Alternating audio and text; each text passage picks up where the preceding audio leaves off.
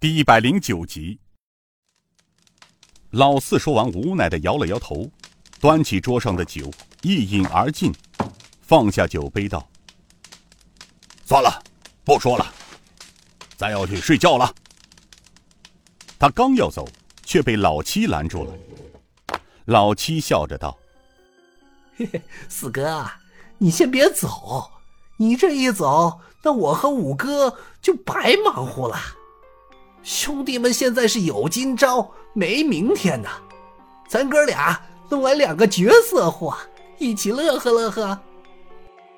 正在此时，从外面传来一种飘渺的声音：“大漠七郎，昔日声名狼藉于江湖，没想到藏身于朝廷东厂。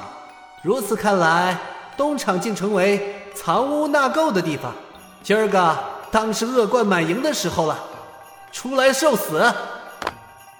众人大吃一惊，这声音从四面八方传进屋内。七郎听不出是从什么地方传来的，拔出兵刃，惊慌的四下张望。老大道：“你是谁？藏头露尾的，有种你出来！”哈哈哈哈哈！你听清了，本座就在外面相候，是本座让你们出来受死。又是一阵飘渺的笑声。大漠七郎小心翼翼地走出房门，四下张望，不见人影。七郎中的老大又大声喊道：“阁下是谁？请出来吧，别装神弄鬼的吓人！”哈哈哈哈哈哈！此时，只听得又是几声阴冷的笑声。哼。你是七郎中的老大吧？大漠七郎的老大又道：“不错，在下七郎中排行老大，叫吉尔吉泰。你是谁？请现身说话。”又是一阵冷笑过后，只听得：“呵呵呵，本座就在你眼前，你们竟然看不见本座？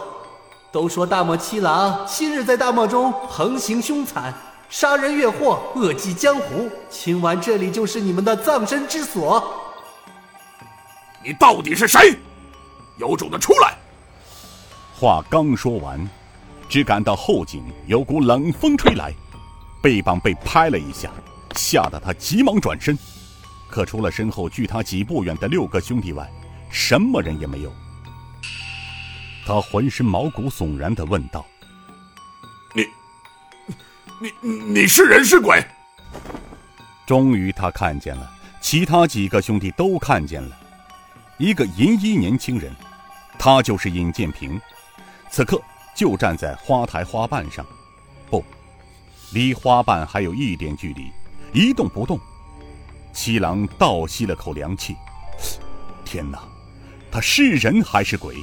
如果是人，这也太悬了。这世间还有这种轻功，能悬空站在花瓣上，而且如果是鬼，不，世间哪里有鬼？这只是个传说而已。七郎老大道：“阁下刚才不是说让兄弟们出来受死吗？怎么怎么还不动手？”哼哼，本座若要杀你们，也不会让你们活到现在。本座想在你们大漠七郎死前，问你们几个问题。再让你们死个痛快！好，是吗？阁下想问什么问题？八年前靖江古平口浅道上杀死尹家四十余口人，东厂除了你们七郎，还有谁参与那场屠杀？七郎老大内心一震，他看着尹建平问道：“你到底是谁？”你怎么知道八年前靖江古平口的事情？尹建平冷哼道：“我是谁？你们在死前自然知道。不过，现在是本座在问你，回答我的话。”尹建平的声音并不大，在七郎听来却像针扎般的扎在耳朵里，声音冷得透骨，让人不寒而栗。七郎老大冷笑道：“哼。”参与那晚靖江古平口屠杀的人多了去了，有飞虎门天地九杀，还有我们东厂侍卫。谁领的头？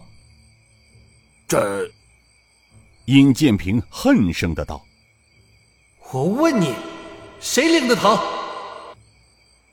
尹建平说话的声音中注入了内力，震得七郎脑袋嗡嗡作响。七郎老大道：“呃，有有有，东东厂大内总管刘延昌，指挥都统段启坤大人和飞虎门副门主鬼影子宋城负责实施。”尹建平明白的点了点头，又问道：“鬼影子宋城是不是刘延昌的人？”七郎老大又道：“呃，我不知道，因为我们七郎在东厂侍卫沙里，只不过是几个小卒而已，事关机密中的事情，我们又怎么能知道？不过，看似刘总管对他很敬重，有人说他是当年太师安插进去的人，但我们也不太清楚。”尹建平点了点头，道：“哦，我的话问完了。”现在本座告诉你们我是谁，你们知道八年前屠杀尹氏一门的时候，有人暗中把一对兄妹藏在了大车下面，后来被救走的人是谁吗？